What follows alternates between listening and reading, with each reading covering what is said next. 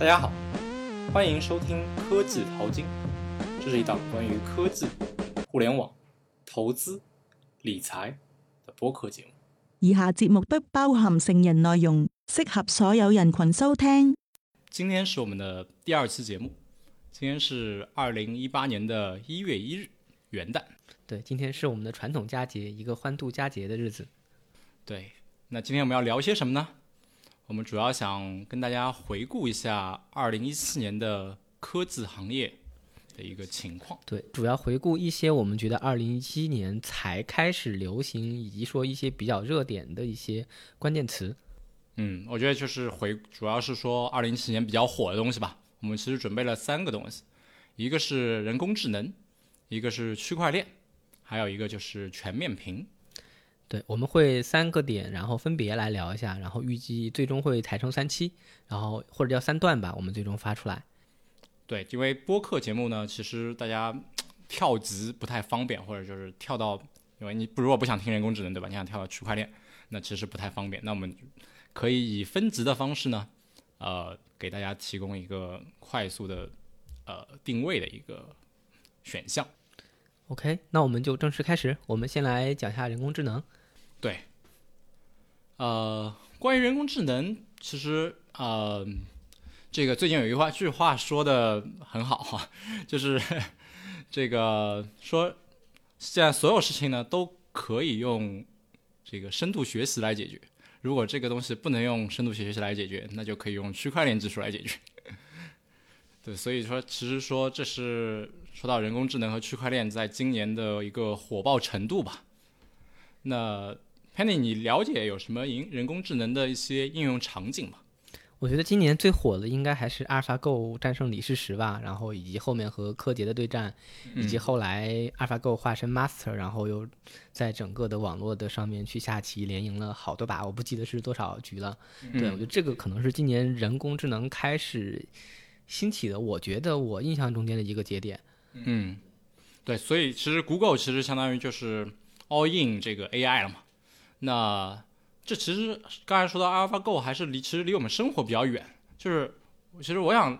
嗯、去探讨说还是说人工智能对我们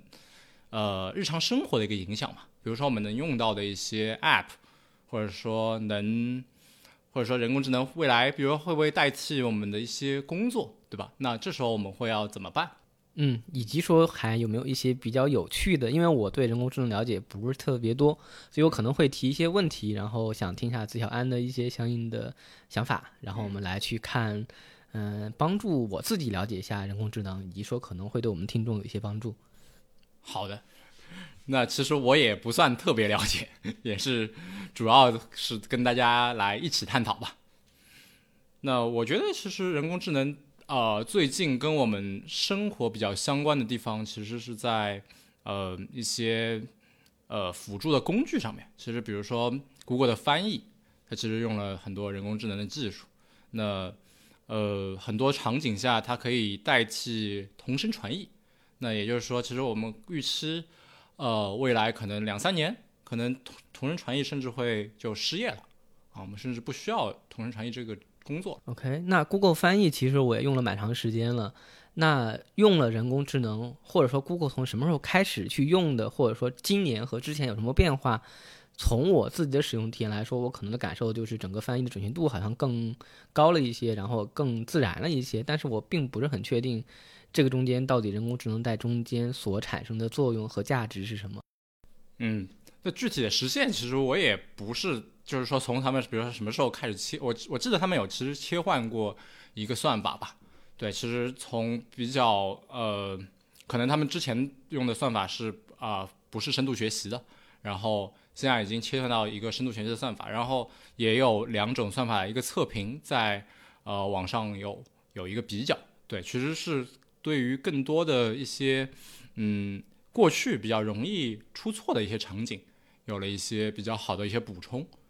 啊。OK，因为我记得以前的我我的理解是说，之前的翻译可能用以前的方式是有一些上限的，比如说我们对一些特定的词、热词，我们可能需要打一些 patch，然后让它看起来好像更人性化一些，以及说它本身的进化其实更多依赖于，呃一些人工的介入，而我理解目前可能加入人工智能之后，它会有一些自己进化能力和自我学习的能力，这可能是我理解的目前的翻译加入了更多人工智能之后带来的一些好处。嗯，我觉得是的。那除了翻译呢，其实还有我们呃经常用到的，比如说呃语音识别的功能啊，就是中国其实也有呃一家呃在这方面做的非常深入的一家公司啊，就是科大讯飞啊。那它其实也背后也用了很多的语音识别的那的一些呃人工智能的一些技术吧。那呃，Penny，你对语音识别这块有一些了解吗？嗯，之前有接触过一些，对这个中间的人工智能怎么应用的，其实我可能比翻译了解的会更浅一些。本来翻译了解的就不是特别多，对，因为语音识别，我之前在工作中间有接触过一些语音识别的供应商，就比如说我要去识别出来说，呃，说的是什么话，然后如果方言的话应该怎么处理，可能比如在国内遇到一个很大问题是我对于方言的处理可能就会。对你的语音识别能力要求会更高一些，这可能是一个我们第一时间想到语音识别遇到的一些障碍。那后面可能还有一些，比如说，我们两个在这里录博客，我们两个人分别在不同的呃时间点，甚至可能在同一时间点在同时说话，那么语音识别能不能同时去把这个中呃录音中间的两个人的两段话，然后分别给挑取出来？之前在我和一些做语音识别的提供商沟通的时候，他们会说这个事情其实。难度还挺大的，因为它需要，比如说去做你的声纹的一些识别，然后去中间去找出你相应的声音，以及说那个如果人更多的话，可能就会遇到的难度会更大。所以基本上以前的方式会出现在什么时候呢？可能是我在去做会议电话。我本身嵌入在会议电话的一个系统中间，它可能会更容易识别一些。但比如说我们放手机在旁边录个音，同时把两个人分出来，它其实会遇到一些障碍。但是今年其实我看到一些市场上面的一些产品，其实已经做到一些类似能识别出来一些能力了。对，之前可能还在他们的开发阶段和演示阶段，但现在是有市场上面一些竞品。我不确定这个事情和人工智能本身的关系有多大。OK，就我其实看到是呃，在很多演讲中。呃，他的演讲就可以被实时同步出来，就相当于就不需要有这个速记员这个工作了。对，那很多会议其实之前都是有那种速速记的，嗯，工啊员工在那里把他会议纪要把它记出来，甚至全文。对，那现在有了这个，我看到其实它准确率会非常高。呃，而呃，我怀疑应该是说他对这个人的一些。呃，比如说王小川，对吧？他去讲一些东西，那他肯定对王小川的一些呃声音和一些他的发音或者他的方言，呃，就他自己一些特点吧，语言特点有过一些学习，所以他其实才能达到一个呃非常高的一个准确度。我理解，我会有这样一些理解啊，就是我的理解中间，人工智能在中间特别大的价值，可能是在于说我怎么样更准确的去识别出来你的语音，因为。比如汉语中间会有很多的同音字，甚至声调都是完全一样的。它甚至可能在，呃，相应的一些场合中间，会有同样的含义，会有同样的文字，会有不同的表达含义。所以在选择怎么去。识别中间，其实我理解还涉及到很大的一块，是说自然语言理解的这个事情。对，所以我理解来说，人工智能在中间可能几块，一块是在自然语言理解上面去做出了更大的贡献，如何去找出合适场景下合适的语言。那么另外一块是在这个合适语言怎么和语音相匹配的这个过程。因为我了解的一些信息是说，嗯，人工智能是说它，呃，如果你是在有一些能够。告诉他什么是对，什么是错的情况下，他其实在当前的技术进步中间，能够去很好的生成一些模型，从而去得出一些相应正确结论。而对于语音识别来说，其实我们是有能够去给他正确答案的这样的能力的，所以它可以通过训练来不断去加强它的整个的识别的准确度和识别的效果。对，就是其实说到这个，呃，深度学习这块，其实很嗯，很多人说过说，呃，数据。是比算法更加重要的，就它有一个非常大的数据量，能够让它去建建立这个深度学习的模型啊，是比你的算法在调的调的再好，是然后缺乏数据的情况下，它肯定是有更多数据能够做得更好。那嗯，在这方面，其实我也觉得说，由于其实中国在这个数据方面其实是有非常高的一个储备的。所以我会觉得，在人工智能这块儿，嗯，中国和美国是有一个可以竞争的一个刺激。对，因为中国人多嘛，我觉得这其实是一个很大的优势，而且，嗯，在过去的很长一段时间之内，其实我们享受了很多的人口红利。是，啊，我觉得，而且还不止于人多。其实，嗯，在美国，很多数据的收集是都受到一些限制的。比如说，我们知道，呃，比如摄像头，对吧？那摄像头的一个普及，在哪里安装，它其实是有一些更多的一个，嗯。隐私对隐私的考虑，那中国其实，呃，有更强的一个国家的公权力的一个推进，对，所以它其实在这方面呢，它的数据收集呢，其实会比美国来的更方便一些，然后整体的一个呃数据量啊，它可以用来做深度学习的一个数据量会大很多。OK，我觉得其实。我我理解中间的美国政府应该也有很大的公权力，只不过他没有对公众公开。我觉得区别在于说，中国的非政府部门他们其实也有很多机会去收集很多数据，这恰恰是在美国，我理解很多企业可能受限于法律或者隐私所不能去干的。我觉得这可能是一个特别大的差异点。嗯，就是其实说中国对这个隐私方面的关注还是稍微弱一些，对吧？大家更加的可没有没有这个特别的一个概念在里面。啊，我觉得可可能这个啊，其实我会觉得这个你现在其实挺难做到说完全的不在网络上这个透露自己的隐私信息。对你随便打开一个 app 都说你是不是允许访问位置，很多时候你可能想我就顺手点了，其实它会非常精确定位到你具体在哪栋楼，所以这个事情其实是非常危险的，而且甚甚至 iPhone 还有一些高度的信息，所以甚至在你在几层楼其实也是能知道的。是，它完全能根据你的日常活动来推测测出你是一个什么样的人嘛，对吧？你在哪里工作，在哪里家在哪里，对吧？其实，嗯，到每天开车到底是每天上班到底是开车还是坐地铁，它其实都可以知道。那，那我们刚才说到，其实关于视频这方面，其实我有看到很多人脸识别的这个算法吧？对，看上去其实在不久的将来，呃，基本上这个。呃，应该是可以做到这个很多电影里面看到的那种实时的人脸识别，能够定位说，就是比如说在路上的那些摄像头都可以拍到说，嗯，我们现在有多少人，这块区域有多少人，每个人是谁，ID 是什么，有没有这个被比较危险的，比如恐怖分子或者有犯罪记录的人出现在这片区域，对我觉得这个还是。嗯，在我看来，其实人工智能是一个，嗯，非常和我们生活相关的一个应用吧。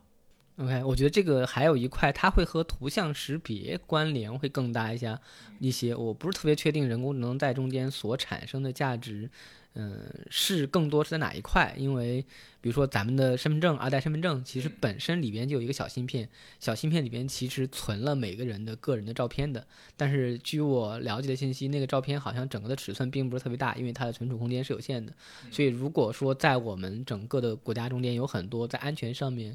嗯，出发点上面去部署的很多摄像头，而且能够和你的身份证相匹配的话，其实比如我们走在嗯机场或者火车站，其实。嗯，政府机关是随时有办法了解你是谁，你正在哪里，你当前是在做什么行动状态。所以其实这个事情，我理解会和嗯人脸识别或者图像识别本身会关联更大，而且那个比如说嗯。iOS 我不记得是九还是十了，之前它的相册里面就突然多了一个相册，就是那个它识别到相应的人物脸部的那个信息。对，所以这个事情其实慢慢的就开始变成一个我们日常生活中间特别能接触到的东西。再早以前，嗯，Google 的那个相册是叫 Picasa，对吧？我记得，然后它里边很早以前，大概有。至少七八年了吧，我不记得有没有更早。它里边就有去做人脸识别的这一块，但现在现在 Google Photos 就变得更准了。对，那那个事情我以前基于某些原因，其实在 Google 上面传相片还是挺麻烦的。对，所以虽然知道有，但其实并没有怎么去用。但现在 iPhone 里边自带了这个能力之后，其实我会发现，嗯，当我想用的时候还是很方便的，因为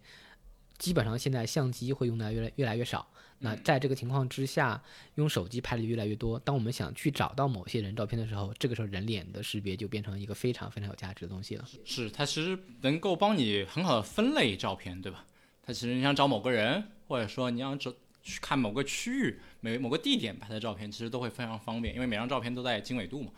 包括它还可以帮你生成说，它甚至我觉得它甚至能知道。哪个人是你的老婆？哪个人是你的你的女朋友？这么厉害，这种这种功能，我觉得还是这个比较容易做到的吧。其实从一些合影的分析上来看，OK，对，而且那个我不是很确定，比如说我放一个十年前的照片，他还能不能认出我来？但我觉得人工智能应该是在这个上面是能够有很大助力的，它会去分析一些你的一些变化，而且。我们那个应该后面会聊到全面屏的时候会聊到 iPhone Ten，对 iPhone Ten 里面的人脸识别其实也是一个另外一个和我们每天的生活更息息相关的一个应用。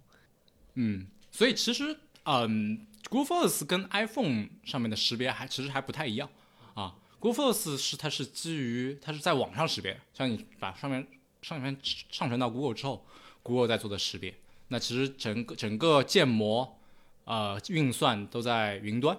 那 iPhone 上面的识别其实它是在本地识别的，这也是我们说到的移动设备上的一个深度学习，啊，就是说它有，因为我们有很多东西你可能不太想上传到网上，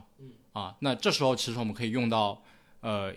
因为我们知道啊，深度学习本身它建模是一件非常复杂的事情，啊，它把这个神经网络训训训练出来，我们说要训练这个模型。训训练这个神经网络是比较耗费计算性能的啊，都要用到非常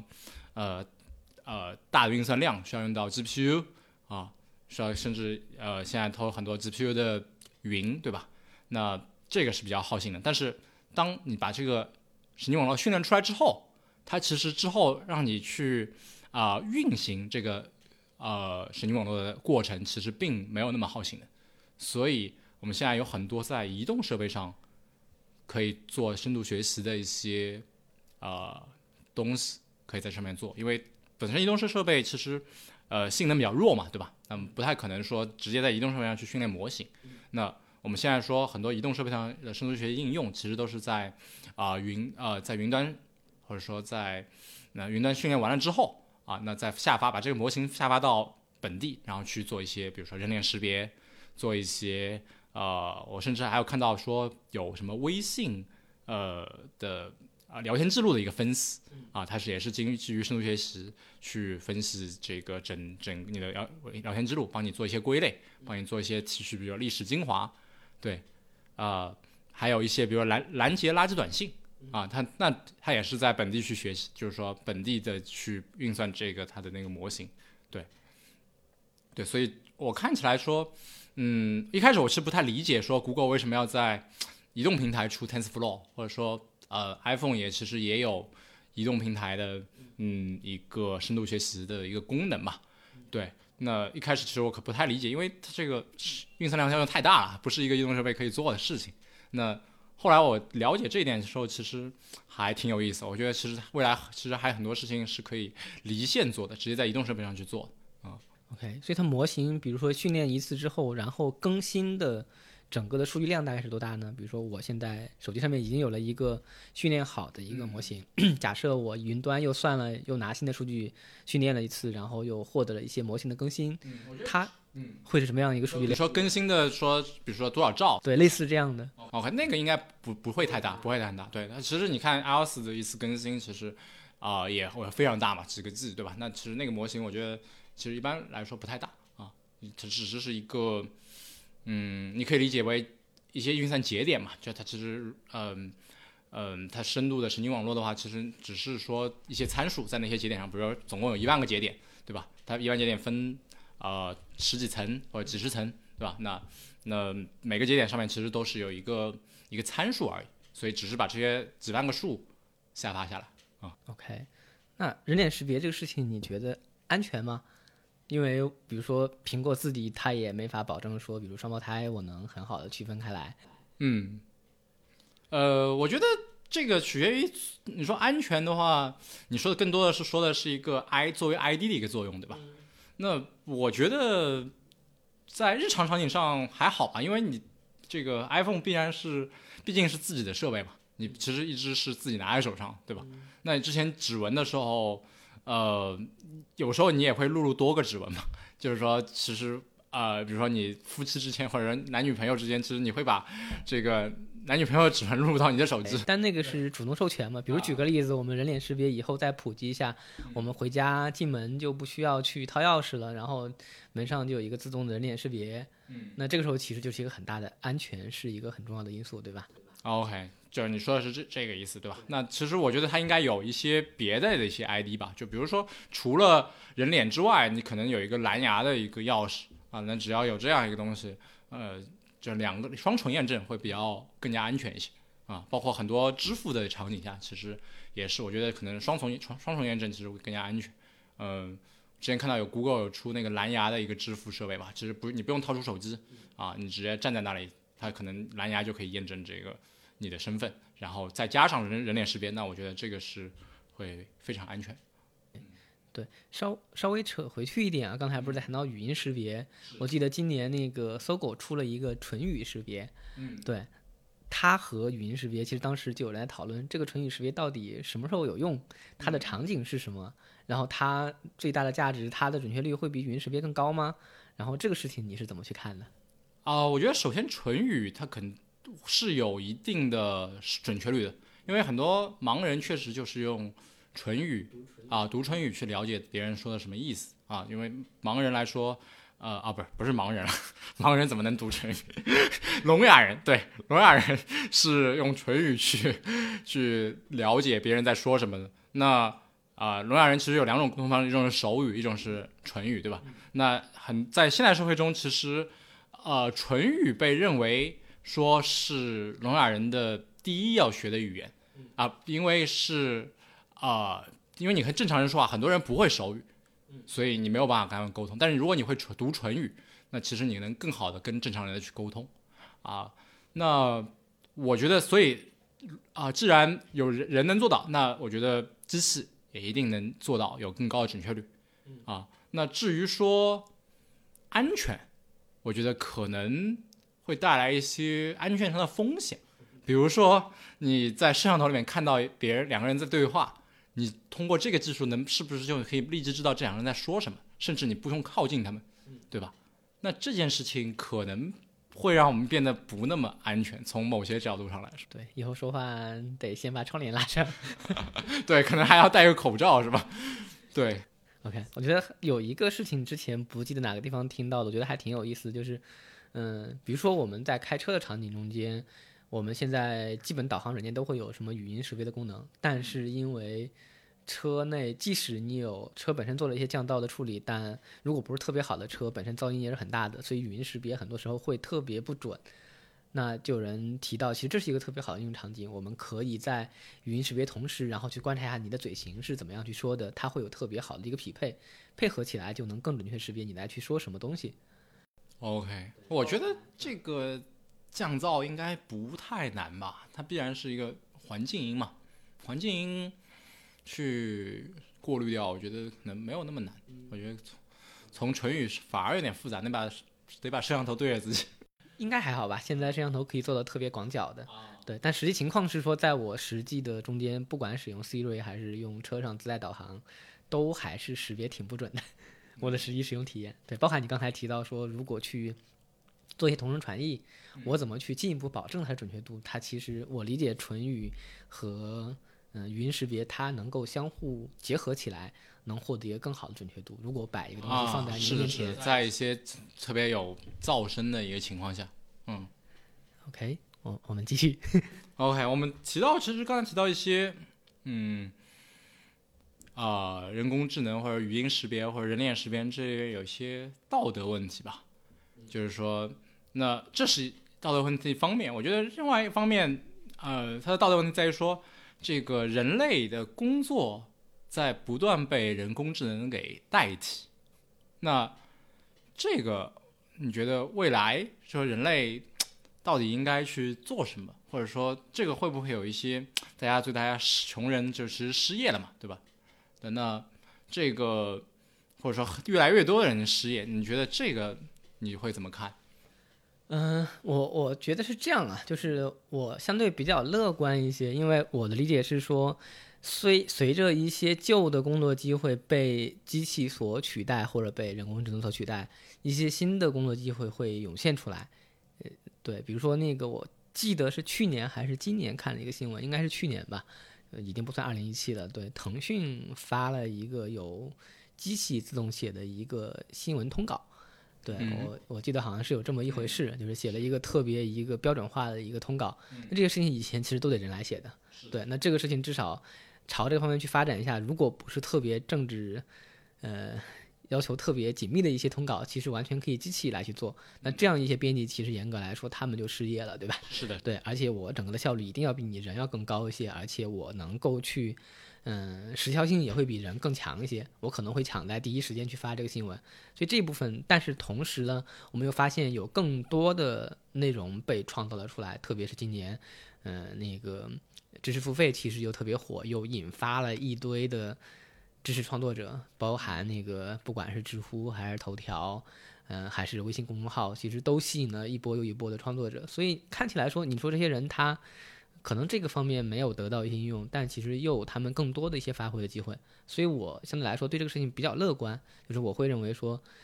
如果说某些东西被人工智能或者机器取代了，那可能会有更多的事情等着人去发掘，或者说它其实是一个人类进一步探索和发掘的一个嗯推动器。我们可能如果没有机器替代我们，那我们就躺在这里，我们慢慢干呗，千年如一日的这么去干。但有机器推动着你，你逼着你不得不前进，所以我们会创造出更多的东西出来。嗯，好吧，这边其实有两个问题啊。第一个问题是说，假设我们呃认为说机器替代的只是一部分特别重复的工作啊，就是比如说你刚才说的新闻通稿，或者说呃从这个。呃，很多图片里面挑出我们想要的图片，或者从很多，比如说刚才说的那个翻译，或者说啊，呃，或者说这个实时的传译，或者说直接把是不是说会议现场的这种速记员的工作，那其实我们可以认为它是啊，人类没有那么擅长，或者说它比较机械性的，或者比较嗯，每天做看这个其实是一个对人类来说是一个很很累的事情啊。那假设是这样的话，那嗯，被代替的那群人真的有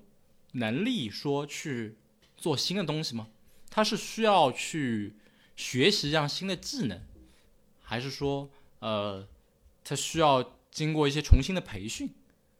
因为其实我们知道，很多互联网时代来临的时候，嗯，有很多的嗯，比如说工人，或者说比如说纺织工人失业。那你期望说这些纺织工人重新去学写代码这样一份，就比如说我们认为它是一个新兴的一些职业吗？OK，这是个特别好的问题啊，因为我今年那个恰好读过一本书，是那个好像名字叫《生活在社会底层》吧，我记得名字不是特别清楚的，是一个美国记者他所写的书，他自己就把自己。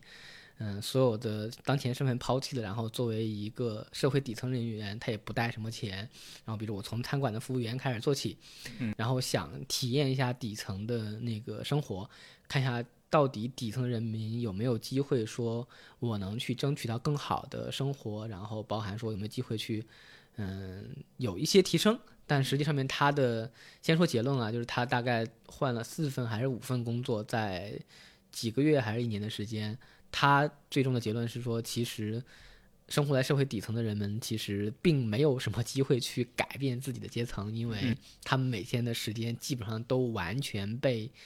嗯工作所占去了。他们我们可能会想啊，那我可以抽点时间啊，但是他们比如说为了因为比如收入有限，他为了去省一些房租，他可能就必须住的比较远，住的比较远，他就必须在路上花更多时间。那这样的话，他基本上是抽不出时间出来的。对，但是如果他想抽时间出来呢，他，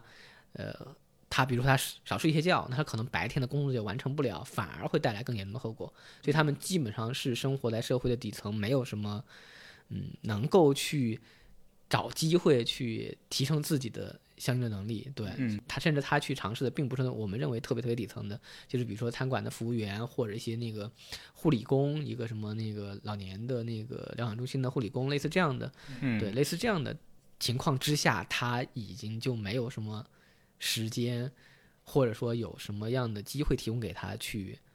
提升自己。所以我觉得这是个很好的问题。嗯确实可能有一些新的机会，但这个新的机会呢，很可能是对于新生代的人来说会更友好一些。比如他们是网络原住民，所以他们很了解很多东西。但是对于一些之前的那些人来说，很可能这个社会对他们来说并不友好，他们也没有那么多选择，所以会有之前比如说东北的下岗潮，大家其实并没有太多的选择能够去做，生活还是很艰辛的。对，因为毕竟说你要换一个职业，面对一个全新领域，它的成本是比较高的。对，并不是每个人都有能力去这样做。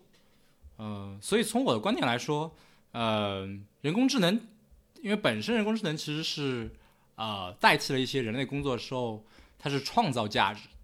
那我觉得其实对于这些人来说，刚才提到那些人来说，其实我们应该，比如类似于对人工智能收税，对吧？对机器人收收税。那其实以这些，嗯，它创造价值来保证这些人一个基本的福利。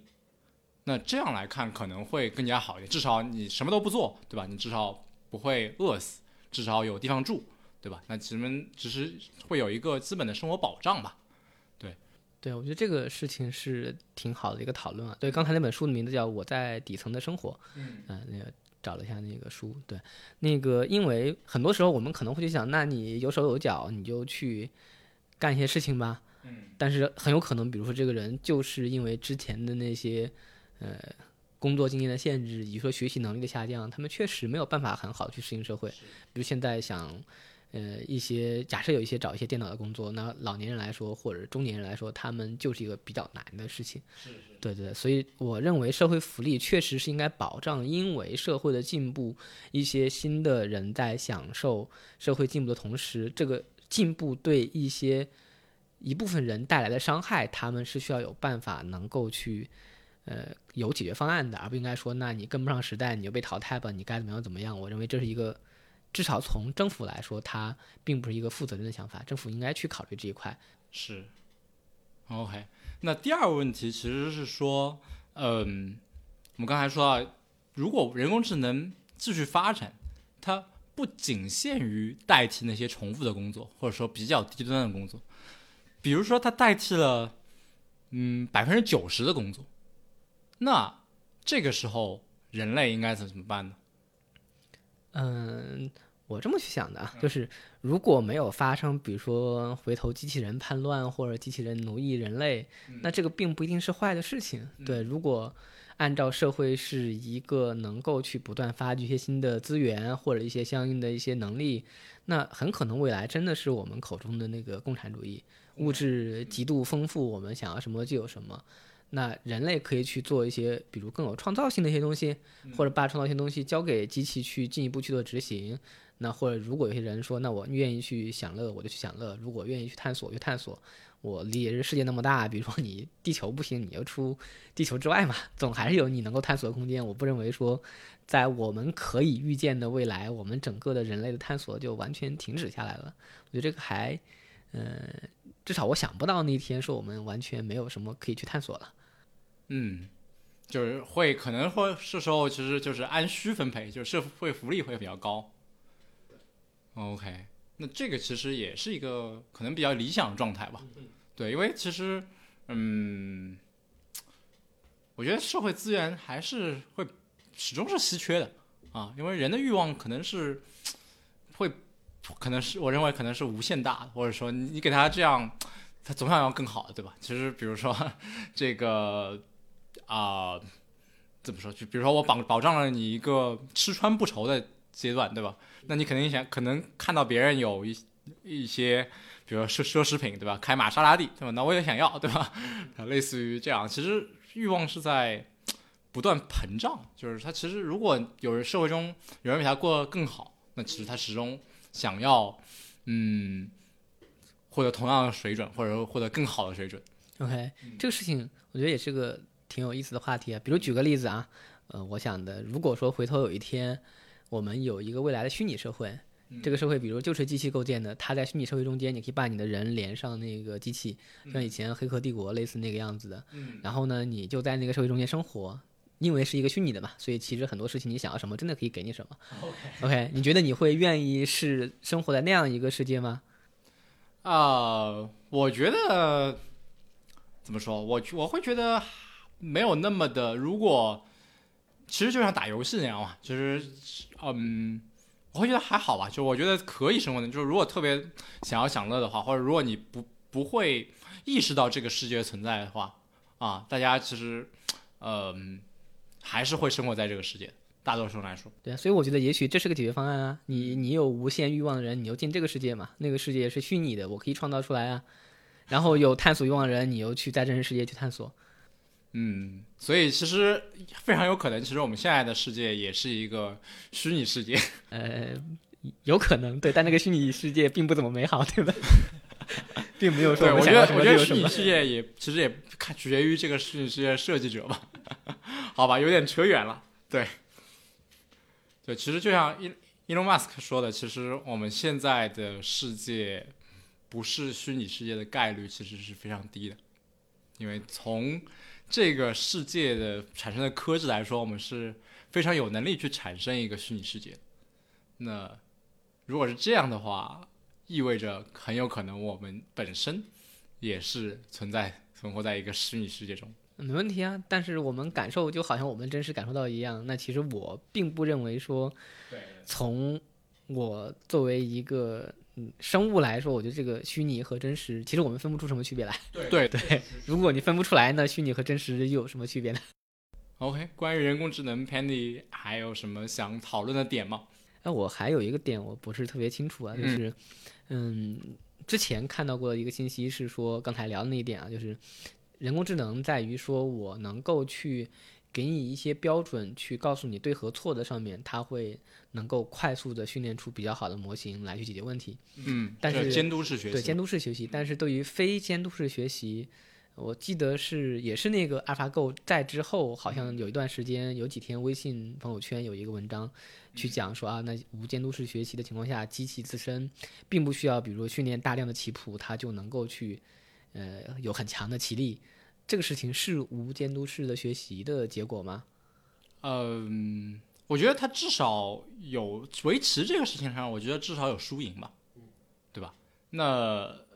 输赢其实是一种监督啊，我会认为。了解了，所以它还是有监督式的学习，只不过它并不是那种渐进式的学习，而是你自己对他之前可能参考了大量的人类的棋谱嘛，对，以这个为一个学习的词典啊。OK，所以人工智能现在还是在监督式学习的基础之上会有特别好的用处，在这个之外，可能并当前还是在进一步的发展阶段，我可以这么理解吗？呃，我其实对非监督学习也不是特别了解，但确实确实是有这方面在做的事情的啊。但是呃，具体的场景可能我也没有那么了解。好，那我们可以换下一个话题了。